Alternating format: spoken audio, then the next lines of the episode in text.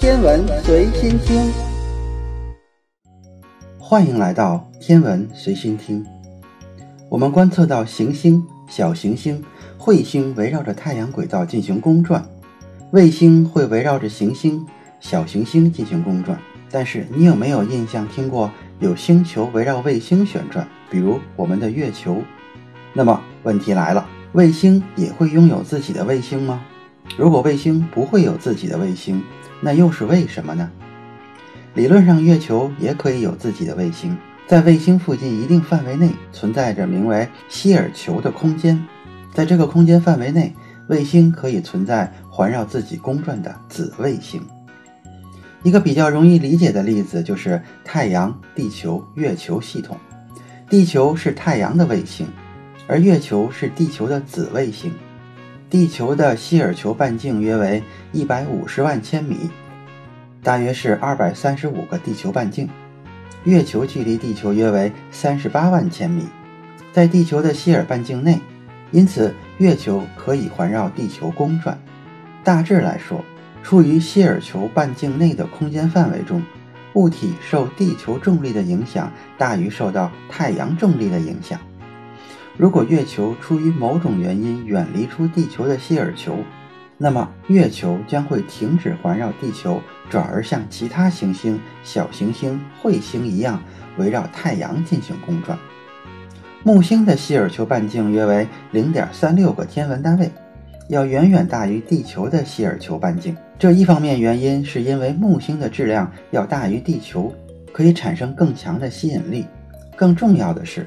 木星要比地球更远离太阳，太阳对木星的引力要比对地球的引力弱，因此对木星周围的物体来说，木星的引力影响就更强。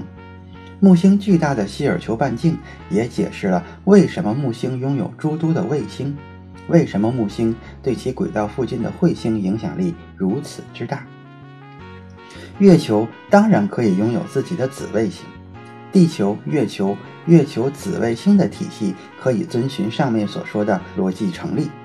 月球的希尔球半径约为六万千米，约为地球和月球之间距离的六分之一。在这个半径范围内，子卫星可以存在。如果一个物体脱离出月球的希尔球，它将远离月球，环绕地球开始公转。唯一存在的问题是，由于潮汐的影响。月球的子卫星不能永远在月球轨道公转。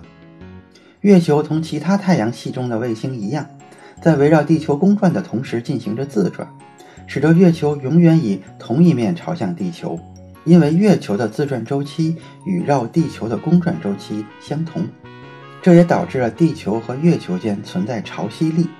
潮汐力使地球产生了满潮和低潮。这也将导致任何在月球希尔球内的物体都会受到潮汐影响，产生轨道的衰减。月球的子卫星将逐渐发生轨道的收缩，也就是说，子卫星与月球间的距离将会越来越接近，直到子卫星坠入月球，或者潮汐力将子卫星撕碎。关于子卫星的讨论不能套用到太阳、地球、月球体系内，因为地球本身并没有像月球绕地球一样。绕太阳进行同步的自转，这就使月球可以绕地球公转的轨道维持稳定。那人造月球卫星探测器是如何维持绕月球稳定公转的呢？月球探测器只环绕月球几年的时间，在天文标准内，这只是很短的时间。人造卫星可以在任务期间维持环绕月球或其他卫星的轨道。是因为潮汐要对轨道产生影响，使其脱离轨道需要上百万年甚至更长时间。